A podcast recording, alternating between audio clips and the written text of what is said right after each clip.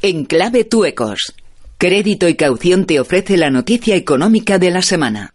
Y la noticia económica de esta semana tiene que ver con una paradoja que amenaza a las grandes tecnológicas.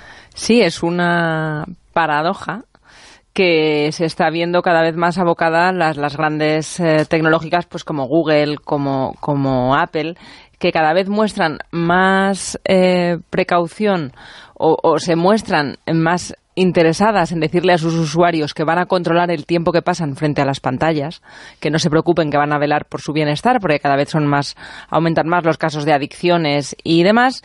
Y esto está preocupando, curiosamente, a los accionistas de estas empresas, que tienen muy claro que su rentabilidad está directamente relacionada con que los usuarios pasemos cada vez más minutos delante. Esto es especialmente sensible con, con, tecnología dirigida a los niños.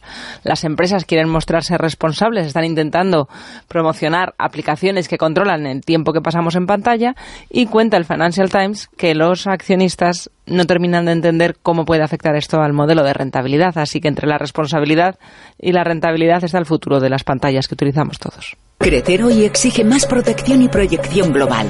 Por eso Crédito y Caución, el líder del seguro de crédito en España, acompaña a las empresas en cada etapa de su negocio, ofreciendo herramientas y servicios para gestionar su cartera de clientes y acceder a nuevos mercados de manera rentable y segura. No dejes tu empresa en manos de la suerte.